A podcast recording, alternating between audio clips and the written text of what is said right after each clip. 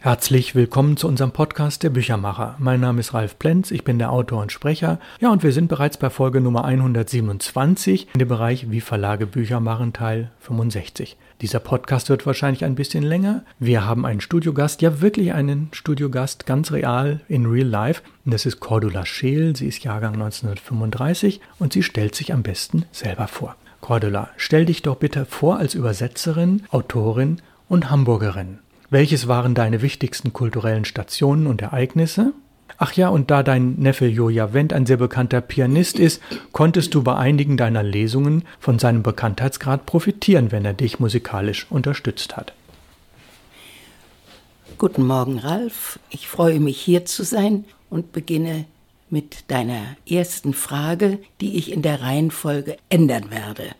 Zunächst Hamburgerin, Autorin, und dann Übersetzerin. Ich bin seit 1950 Wahlhamburgerin, wobei östliche Anteile in meinem Herzen geblieben sind. Die mecklenburgische Landschaft mit der Nähe zur Ostsee, das Stettiner Haff, die Birken und Kiefern der Uckermark, das Leben auf dem Lande, Stationen meines Lebens, die sich in meinen lyrischen Gedichten wiederfinden. Ich bin mit Herz und Seele Hamburgerin und möchte Dorothee Sölle zitieren, die in einem Gedicht sagt, und ich dachte, das ist meine Welt. Hier geht mir die Sonne noch unter und auf. Natürlich kommt Hamburg, kommt mein tägliches Leben in meinen Gedichten vor, meine Familie. Damit komme ich zu Joja, als Sohn meines Bruders, stehen wir uns sehr nahe, zumal mein Sohn und er fast gleichaltrig sind und manches zusammen ausgeheckt haben. Meine erste Buchvorstellung im Lichtwagsaal hat er musikalisch begleitet, im Übrigen mit schwerer Grippe. Anschließend passten unsere Termine nicht zusammen. 2019 war ich dann sehr froh, dass er bei der Vorstellung meines sechsten Lyrikbandes dabei war. Julia vermisste seinen Vater, ich meinen Bruder, der im Jahr zuvor gestorben war. So widmeten wir diesen Vormittag ihm Karl Herbert Wendt.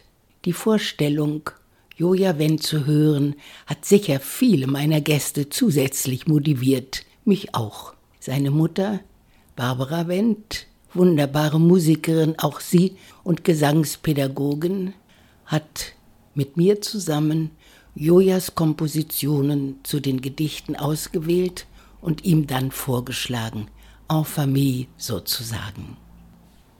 Zu den wichtigsten kulturellen Stationen und Ereignissen zähle ich zunächst vor allem mein Elternhaus mit Öffnung zur Literatur, Musik, zur geistigen Welt.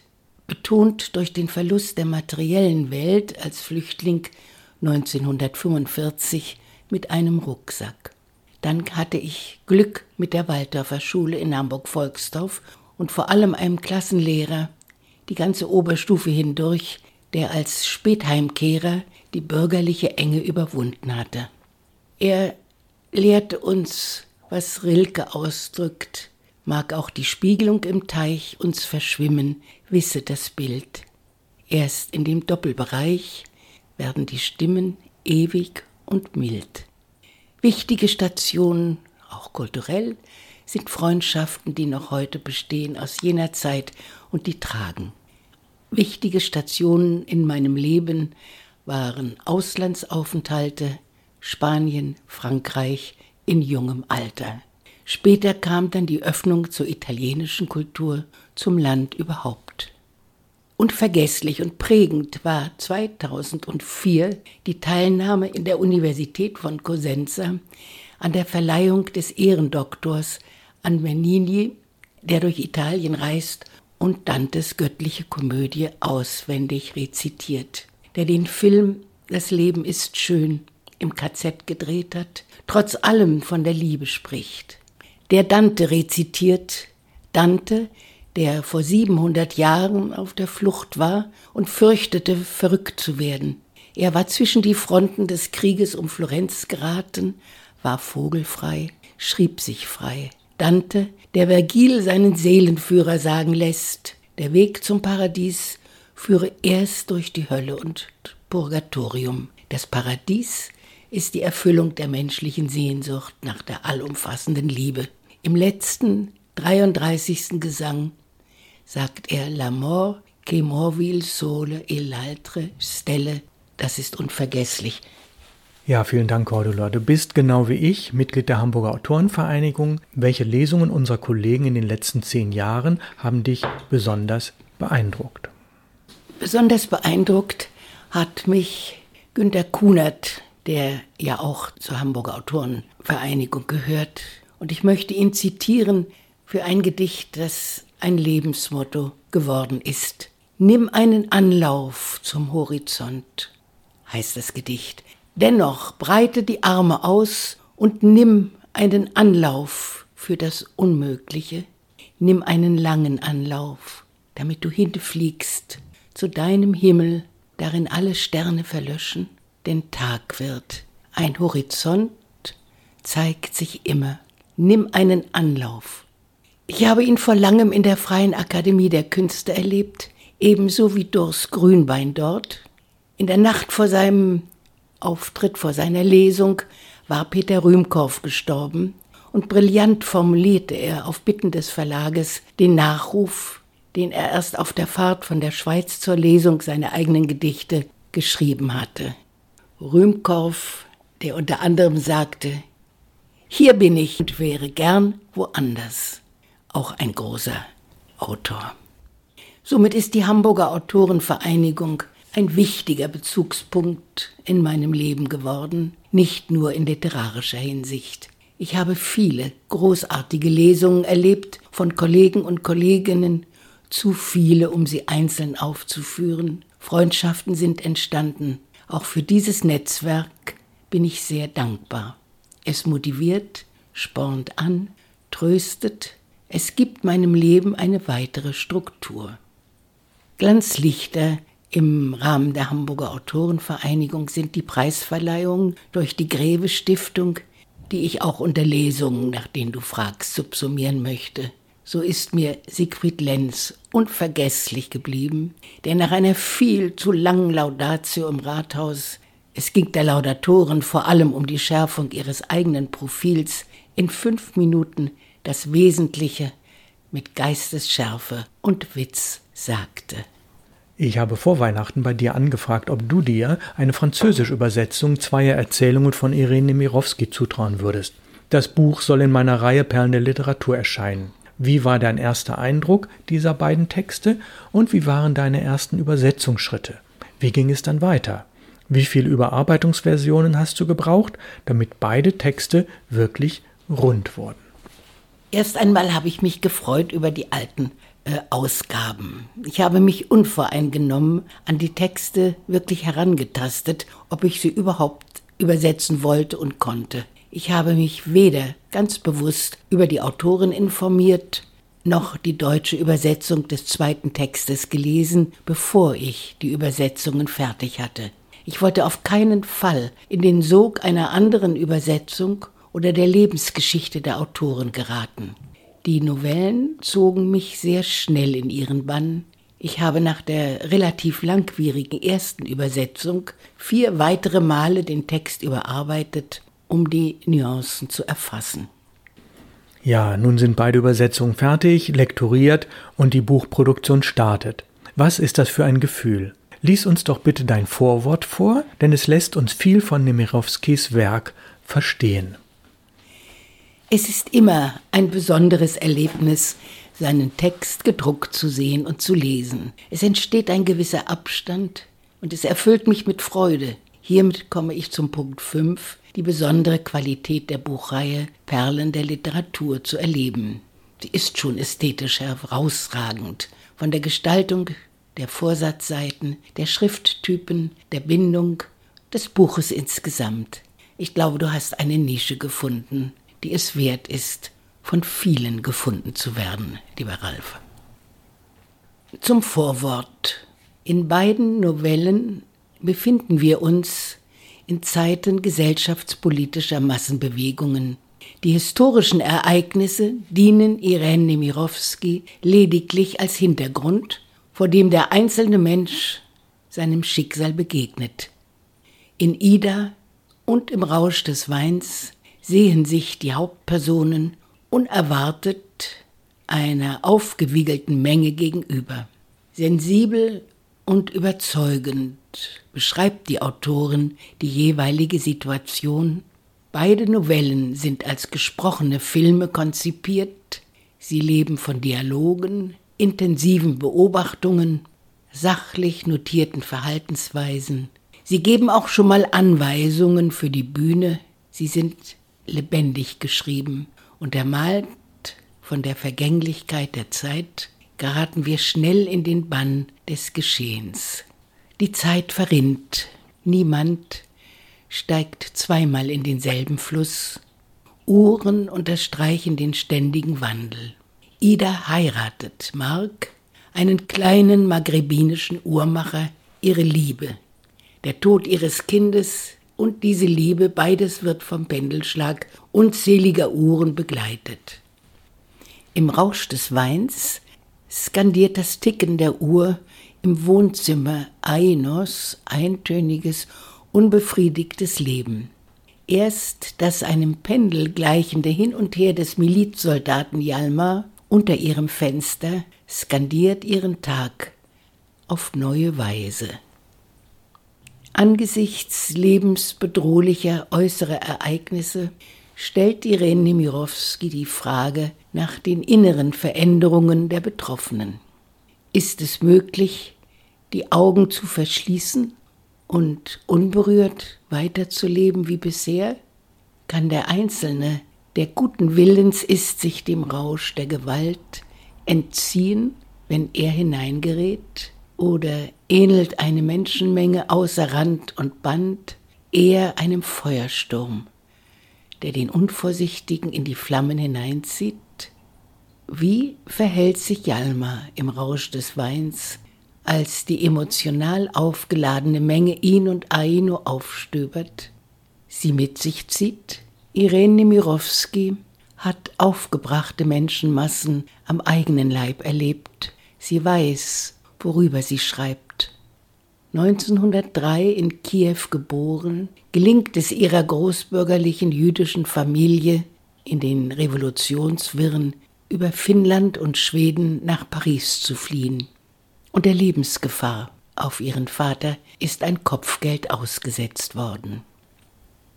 In den 20er Jahren ist das Phänomen der Masse angesichts des erstarkten Faschismus ein brennendes Thema. Irene Nemirovsky hat Literatur studiert. Sie kennt die einschlägigen Werke, kennt Büchner, Spengler, Freud, nicht zuletzt Ortega y Gassets 1929 erschienenen Aufstand der Massen. Sein Fazit, die Faschisten würden ihre menschenfeindlichen Überzeugungen rücksichtslos durchsetzen, ist längst eingetreten. 1942 fällt Irene Nemirovsky in Auschwitz deutscher Gnadenlosigkeit zum Opfer. Ida hat als Revue-Tänzerin in Paris der 20er Jahre die ganz große Karriere gemacht. Bejubelt vor allem von den Besatzungstruppen nach dem Ersten Weltkrieg, hat sie das Herz der Pariser nicht erobert. Trotzdem ist sie im Laufe der Jahre die göttliche, die einmalige geworden. Hat es sich gelohnt, diesem Ziel rigoros ihr ganzes Leben unterzuordnen, einflussreiche Männer zu suchen, ohne nach Liebe zu fragen. Sie ist gealtert, hat Schönheitsoperationen hinter sich. Junge Tänzerinnen warten nur darauf, sie abzulösen. Zweifel über den Sinn ihrer Erfolge überfallen sie, aber sie gesteht sich keine Alternative zu. Sie muss die amorphe Masse ihres Publikums beherrschen. Sie braucht den frenetischen Applaus um sich selbst zu beweisen. In jungen Jahren hat sie mehrfach die Missachtung tobender und mitleidloser Menschengruppen erlebt. Das Trauma sitzt tief. im Rausch des Weins spielt im unabhängig gewordenen Finnland, in einer kleinen, südlich gelegenen Stadt am finnischen Meerbusen. Finnische Offiziere, früher einmal freiwillig in die Armee des zaristischen Russland eingetreten, sind zwischen die Fronten der russischen Revolution und des dreimonatigen Bürgerkriegs in Finnland geraten. Sie gelten als Vaterlandsverräter in den Augen der zivilen Arbeitermilizen. Diese haben den Befehl, die Offiziere in ihrem Versteck bei den Familien aufzuspüren und zu erschießen, bisher ignoriert. Eine unerträgliche Situation. Da hinein fallen Plünderungen, zu denen kommunistische Revolutionäre mit hasserfüllten Plakaten aufrufen. Seit Jahren gilt die Prohibition, das Alkoholverbot in Finnland. Ziel sind daher vor allem die Weinkeller in den Palästen und Bürgerhäusern.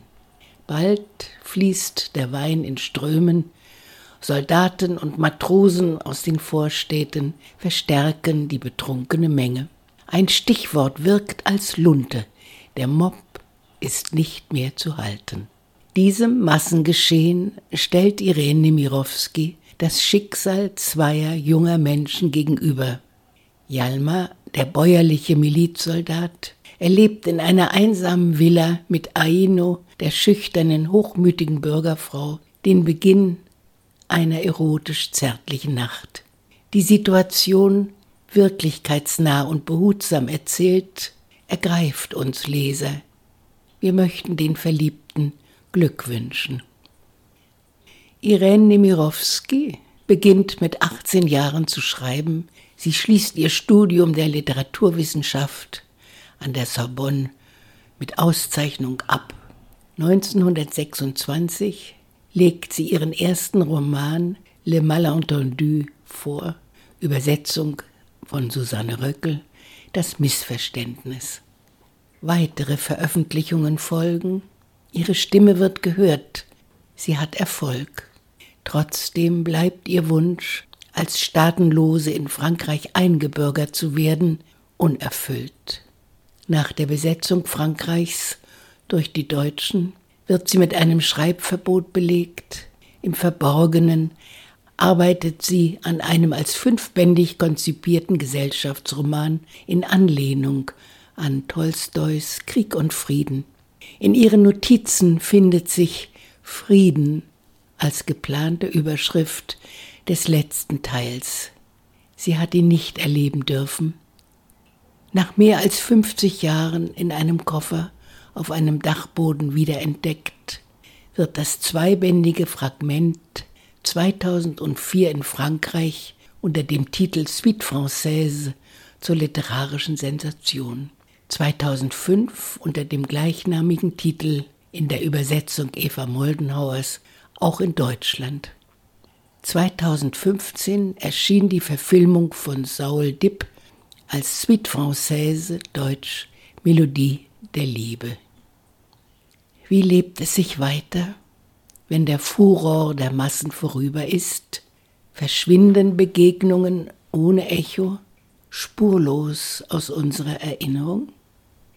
Ja, nun kommen wir nach dieser wunderbaren Lesung, die sehr viel Substanz hat, zur Frage 5.